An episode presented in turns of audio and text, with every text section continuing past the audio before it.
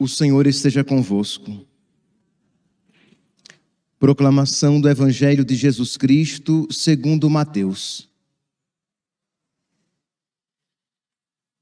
Naquele tempo, os discípulos aproximaram-se e disseram a Jesus: Por que tu falas em parábolas ao povo?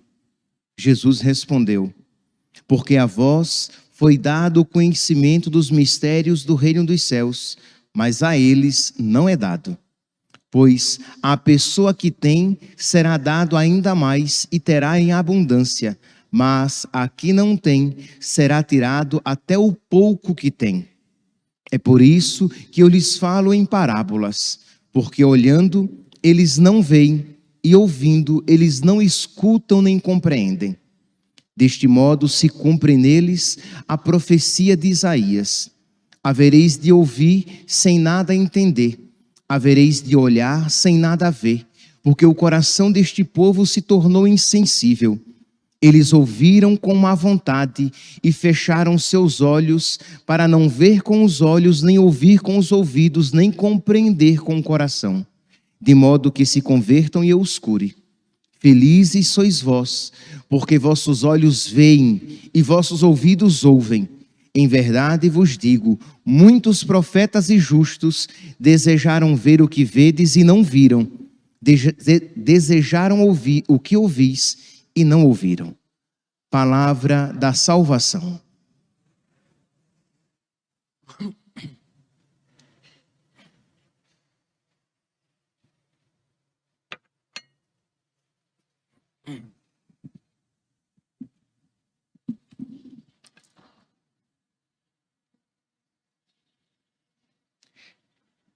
Caríssimos irmãos e irmãs, nós continuamos então a leitura do profeta Jeremias. Vocês lembram qual é o contexto do profeta Jeremias? Jeremias, ele vem com a mensagem, com a chamada à conversão. Ele vem chamar o povo de Deus à conversão. E existe no povo de Deus, povo de Deus, aqui compreendamos as pessoas mais simples e as autoridades, os sacerdotes, os profetas, os pastores, os doutores da lei. Existia no povo, em todo o povo, uma resistência. Uma resistência passiva do povo em geral e uma resistência, uma obstinação bem ativa e explícita entre os aqueles que pertenciam às autoridades, isto é, os pastores, os profetas, os doutores da lei, os sacerdotes. Então existia essa resistência a, a Jeremias. Por quê? Porque Jeremias chamava o povo à conversão. Jeremias dizia: se o povo não se converter, se Israel não se converter, será destruída, será castigada. E, é claro, este não é um discurso agradável de se ouvir. Então existia essa certa antipatia com, com Jeremias, que vinha com esse discurso, e o povo não queria ouvir. Então é a partir deste contexto que nós iremos ouvir a primeira leitura de hoje, retirada do capítulo 2 do profeta Jeremias. O Senhor me dirigiu a palavra: Vai, grita, que Jerusalém o escute. Isto é, fala forte, porque este povo está obstinado. Jerusalém, imagine, a capital religiosa do Reino do Sul, não queria ouvir. Então grita, fala forte. Assim diz o Senhor: Eu recordo teu amor de jovem, teu amor de noiva, quando me seguias pelo deserto, por uma terra deserta. Isto é, Deus está dizendo por meio do profeta Jeremias: Eu me recordo. Fala a capital, mas falando a capital, falando a todo o povo de Deus. Eu me recordo que tu, quando eras jovem, tu me seguias de bom grado e irias me seguindo até mesmo para o deserto, até mesmo para as regiões mais difíceis. Meus irmãos, essa aqui é uma palavra para Israel, mas que pode ser aplicada a todos nós, isto é, quantas vezes no início da nossa caminhada, nós somos generosos, nós somos dóceis, nós somos obedientes, nós seguimos nosso Senhor por onde quer que Ele vá e procuramos fazer a Sua vontade, independentemente daquela que venha a ser. Por quê? Porque existe uma docilidade na, naquele coração que é próprio de um neo convertido, de alguém que começa a seguir o Senhor. Mas quando o tempo passa, o seu coração vai endurecendo, você vai se apegando a outras realidades e vai se esquecendo do Senhor. Então, meus irmãos, entenda aqui, aqui a finalidade é olhar para Jerusalém e depois olhar, lançar um olhar para si próprio. Será que eu não estou me tornando semelhante a Jerusalém? Jerusalém que no início era dócil, que no início era obediente, que no início seguia o Senhor, mas que depois se transviou e endureceu-se no pecado. Será que comigo não está acontecendo, ou pior ainda, não já aconteceu? Será que eu não me tornei semelhante a Jerusalém? Pois bem, continuemos. Nós iremos fazendo essa reflexão, mas repito, sempre lançando um olhar sobre si, sobre a própria alma. Então diz o Senhor, repito, eu recordo o teu amor de jovem, o teu amor de noiva, quando me seguias pelo deserto, por uma terra deserta. Israel então, naquele tempo que Israel era obediente, naquele tempo em que Jerusalém era apegada ao Senhor, diz então aqui, Israel era como as primícias de sua colheita. Quem ousava comer, dela o pagava. A tradução aqui que nós encontramos na nossa leitura é: Israel era consagrado ao Senhor era como as primícias de sua colheita. Todos os que dele comiam pecavam. Isto é, qual é aqui a, a, a mentalidade que está por trás? As primícias eram as primeiras colheitas de uma terra e elas sempre eram oferecidas a Deus. Ninguém poderia comer, ninguém poderia tocar nas primeiras primícias, né? Primeiras primícias, desculpem, aqui é um, um pleonasmo. Ninguém poderia tocar nas primícias nas primeiras colheitas. Por quê? Porque aquilo pertencia a Deus. E quem ousasse tocar nas primícias seria castigado. Então Deus diz: Israel é como as minhas primícias. Quem ousar tocar em Israel será castigado, será punido.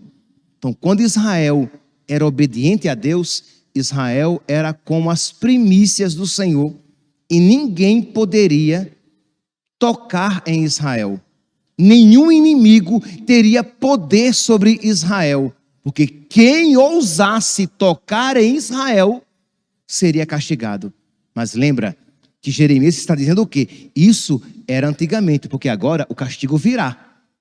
Nabucodonosor virá e vai levar Jerusalém em exílio para a Babilônia. Israel será destruída, Jerusalém será destruída. Percebe então que esse discurso de, de, Jeremias era um discurso violento até, não era agradável de se ouvir. Então continua Jeremias: escutai a palavra do Senhor, casa de Jacó, tribos todas de Israel, assim diz o Senhor: que, de, que delito vossos pais encontraram em mim para de mim se afastarem. Aqui lembra na Sexta-feira Santa, né? Que te fiz, meu povo eleito. Dizem que te contristei. Que mais podia ter feito? Em que foi que eu te faltei? Versículo, Jeremias, capítulo 2, versículo 4, com outras palavras. Que delito vossos pais encontraram em mim, em Deus? O que foi que eu fiz de errado para que vocês de mim se afastassem? Correram atrás de, do vazio e se esvaziaram. Em vez de perguntar onde estava o Senhor, Israel procurou o nada. Israel procurou a vaidade, Israel procurou o vazio e se esvaziou. Apliquemos a nós. Quando nos afastamos do Senhor, procurando deuses falsos, quando nos afastamos do Senhor, procurando alegria longe do Senhor, o que é que encontramos? O vazio. Quando nos afastamos de Deus, é o vazio, é aquela realidade que, que nos esvazia que nós encontramos. Isso aconteceu com Israel, isso acontece com todo aquele que abandona o Senhor. Os sacerdotes não perguntavam: onde está o Senhor? Os doutores da lei não me reconheciam. Os pastores se rebelavam contra mim e os profetas profetizavam o nome de Baal. Repara aqui que Jeremias faz questão de citar esses quatro grupos, daqueles que foram procurar o vazio, daqueles que abandonaram o Senhor, daqueles que não queriam mais obedecer a Deus nem seguir os seus mandamentos. Então, ao invés deles procurarem onde estava o Senhor, onde está a sua vontade, onde quais são os seus mandamentos, quais são os seus decretos, os sacerdotes não me procuravam. Os doutores da lei não me reconheciam. Os pastores se rebelavam contra mim e os profetas pregavam Baal.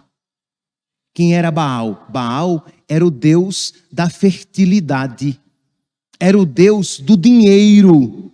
Como assim, padre? O Deus da, da fertilidade e o Deus do, do dinheiro? Sim, porque Israel agora era uma nação não mais é, viandante, era uma realidade é, estática. Eles tinham terra, eles não mais tinham apenas rebanhos e iam seguindo de um lugar para o outro. Eles tinham que produzir naquela terra onde eles estavam. Então, os deuses da fertilidade, os deuses de Canaã, se tornaram atraentes, porque eles fertilizam os campos. Eles, os deuses de Canaã, dão prosperidade para o seu povo. Então, o Senhor que era o Deus do povo que caminhava, parecia que não era um Deus interessante. Não sei, não sei se eu estou conseguindo aqui me expressar. Israel era um povo viandante, era um povo que caminhava, não era um povo que, que, que possuía a terra. Então, o Deus de Israel era interessante naquele contexto, mas agora que Israel possuía uma terra, ele precisava ter campos férteis e Canaã dizia que Baal era o deus da fertilidade. Então Israel começou a procurar o deus da fertilidade e virar as costas para o Deus verdadeiro. Meus irmãos, quantas vezes isso não acontece conosco também? Isto é, Deus, o, o Deus verdadeiro, o Deus unitrino, o Deus pregado desde sempre pela Igreja Católica, começa a se tornar um Deus muito exigente, um Deus que espera de mim uma mudança de vida, um Deus que exige de mim uma adequação aos seus mandamentos, enquanto que a mentalidade mundana, os deuses mundanos, as religiões outras se tornam mais atraentes. Elas prometem prosperidade, elas prometem felicidade aqui na terra, elas não são exigentes moralmente falando. Eu posso viver como eu quiser. E eles ainda me darão prosperidade. Então eu procuro outras igrejas, eu procuro outros deuses. Ah, me promete cura. E como eu quero então essas realidades que me dão prazer e felicidade agora, eu viro as costas para o Deus verdadeiro, que não parece tão simpático assim e busco outros deuses que são, que me são mais agradáveis. No versículo 11 de Jeremias, Jeremias, capítulo 2, versículo 11, Jeremias diz: Um povo muda de Deus e esses não são deuses. Isto é, Israel mudou de Deus, mas esses não são deuses, são ídolos, são mentira, são vazio. Pois meu povo mudou a sua glória por aquilo que nada serve. Diz Jeremias: O meu povo abandonou Deus, o Deus verdadeiro, para seguir nada, para seguir a mentira, para seguir o vazio, buscando felicidade, buscando fecundidade, e aí se entregando a todos os ritos de Baal que consistiam em sacrifícios de animais, em sacrifícios humanos e em orgias, porque era o Deus da fertilidade. Então eles me abandonaram para seguir a mentira.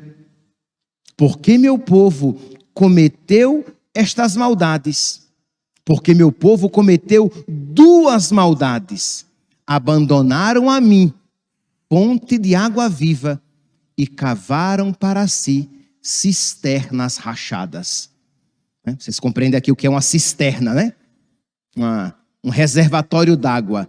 Pois bem, Israel abandonou Deus, que é a fonte da água viva, para cavar para si cisternas rachadas que não podem conter água, que não podem reter água, porque as águas se perdem.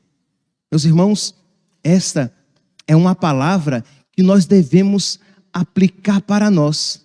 Isto é, será que eu não estou vivendo assim? Será que eu não estou abandonando o Senhor? E procurando Baal, procurando um Deus mais interessante, procurando uma proposta mais interessante, em detrimento dos mandamentos de Deus.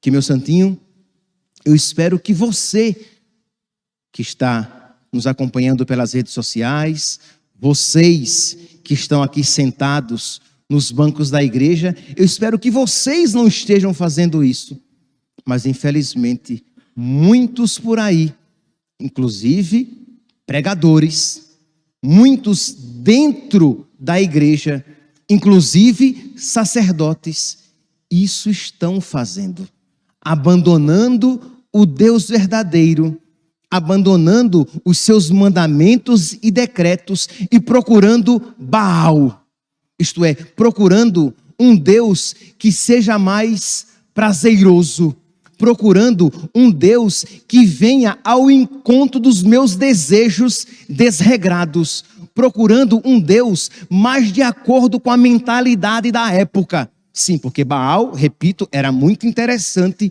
para a mentalidade da época. Como um Deus que ensine, por exemplo, que as práticas homossexuais não é pecado, é muito atraente para a mentalidade da época.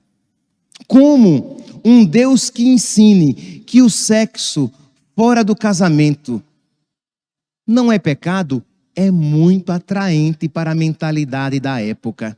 Como um Deus que ensine que você pode ser o que você quiser, que o menino pode ser menina ou pode não ser nada, não binário, não é essa a linguagem atual?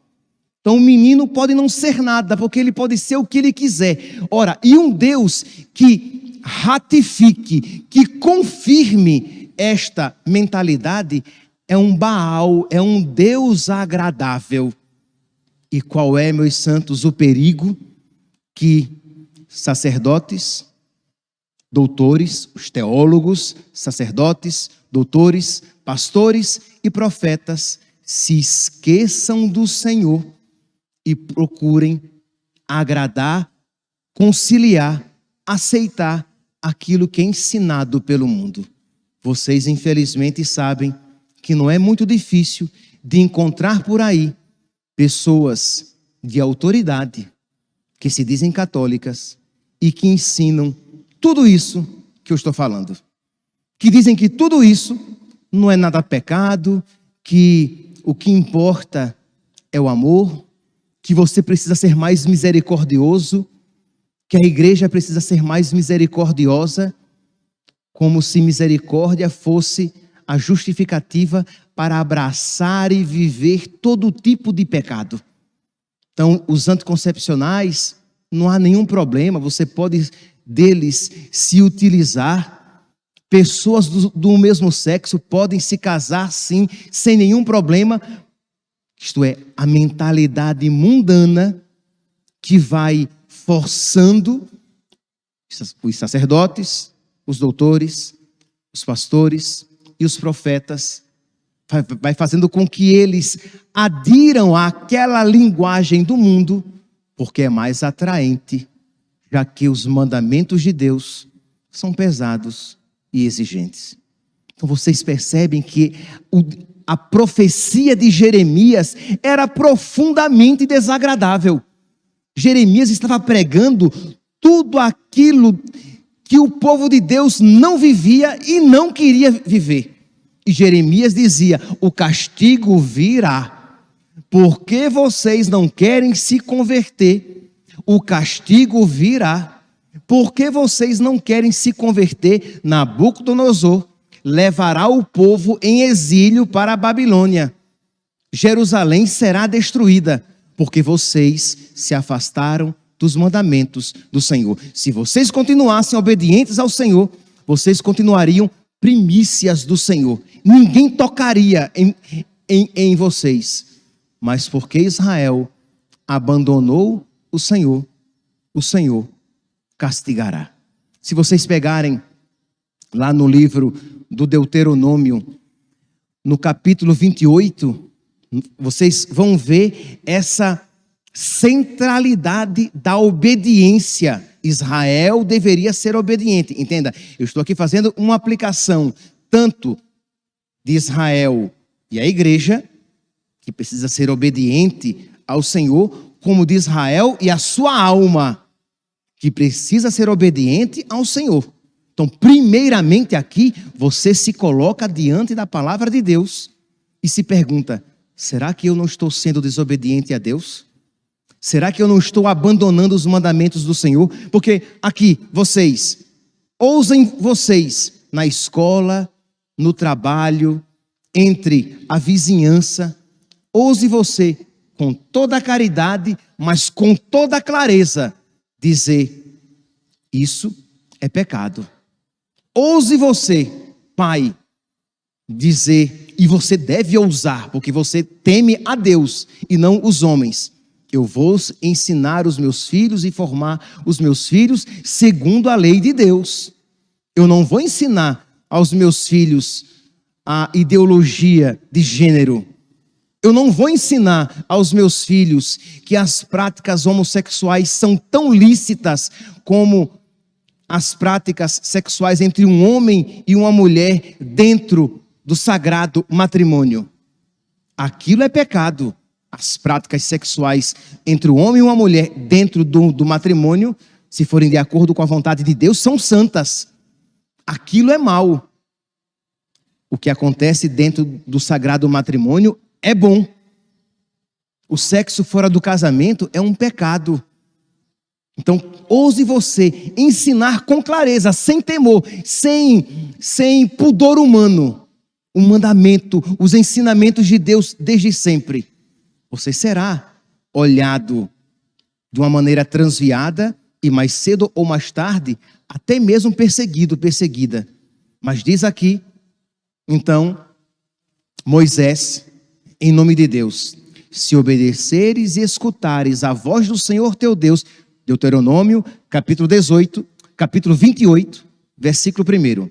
Se obedeceres e escutares a voz do Senhor teu Deus, pondo em prática todos os mandamentos que hoje eu te ordeno, o Senhor teu Deus te elevará acima de todas as nações do mundo, se tu obedeceres todos os mandamentos da lei de Deus. O católico é católico se ele adere, se ele dá o seu assentimento a todos os mandamentos de Deus, a todos os ensinamentos católicos e não apenas aqueles que mais lhe apraz. Porque a partir do momento que você renuncia a um preceito, você abandona a fé católica. Então, é necessário, é imprescindível que você adira a todos os preceitos e se esforce para vivê-los. Pois bem, versículo 9: Se guardares os mandamentos do Senhor teu Deus e andares por seus caminhos, serás abençoado. Que o Senhor te enriqueça com o fruto do teu ventre, com o fruto do gado. Mas, versículo 15: Se não escutares a voz do Senhor teu Deus, não pondo em prática todos os mandamentos que hoje eu te ordeno, virão sobre ti alcançar-te todas as, as maldições. Isto é, mas se não observares todos os mandamentos, a maldição acontecerá. Maldito serás na cidade e no campo. Maldito o fruto do teu ventre. Maldito será o teu solo, as crias das tuas reses e o parto das tuas ovelhas. Maldito serás ao entrar e ao sair, e que o Senhor te mande maldição e pânico e ameaça em todas as tuas tarefas. Então Deus é claro em dizer: se fores obediente, eu te abençoarei e te protegerei. Mas se tu fores desobediente, eu te entregarei à maldição. Porque, meus santos, o diabo, ele promete felicidade, mas mais cedo ou mais tarde, ele nos dá já o inferno aqui neste mundo. Diante desta palavra, meus santos, não quero me alongar mais do que isso. Nós somos chamados aqui, hoje, nesta Santa Missa, pedir a Deus o dom da obediência. Pedir a Deus o dom da docilidade. Peça a Deus. Diga com essas palavras ou outras semelhantes: Senhor, eu quero ser católico de verdade. E eu quero abraçar todos os teus mandamentos todos os teus decretos, todos os teus preceitos. E aqueles, Senhor, que forem mais difíceis a mim, eu te suplico a graça de vivê-los. Eu te suplico a graça de obedecer a cada um deles. Mesmo, meu santo, que você veja que um mandamento para você, pecador, é muito exigente, peça a Deus a graça de vivê-lo e não renegá-lo. Porque qual é a atitude do mundo? quando um mandamento é muito exigente, aí diz: não, isso não é verdade, não. Isso não é obrigatório, não. Eu não preciso viver isso. O católico, ele vai dizer: isso é verdade. Eu preciso viver isso e eu te peço, Senhor, a força de vivê-lo. Eu te peço, Senhor, a força de obedecer a esse mandamento. Isto é, o católico, ele se coloca humildemente diante de Deus e diz: Senhor, dá-me a graça de viver a tua vontade, porque eu, por culpa própria, me afastei tanto de ti que os teus mandamentos se tornaram pesados a mim. Mas não porque eles são pesados em si, mas porque eu me afastei da fonte da vida, eu procurei cisternas rachadas. Se você olhar para a sua vida, você vê que você buscou muitas coisas erradas, que você buscou a felicidade longe de Deus, peça a Deus, seja você acompanhando pelas redes sociais, seja você aqui presente, peça a Deus a graça de a Ele retornar. Peça a Deus a graça que lhe dê novamente a força de que você necessita para que você volte para Ele e encontre nele a verdadeira felicidade. Para que, meu santo, você possa receber as bênçãos que lhe são necessárias para ser fiel a Deus nesta vida e alcançá-lo na eternidade. Peça, por fim, a Deus que conceda a você a graça da inimizade com o pecado e uma amizade profunda a nosso Senhor. Era isso, era esta a essência da mensagem de Jeremias para o povo, mas o povo que não queria se converter fechou o coração para Deus.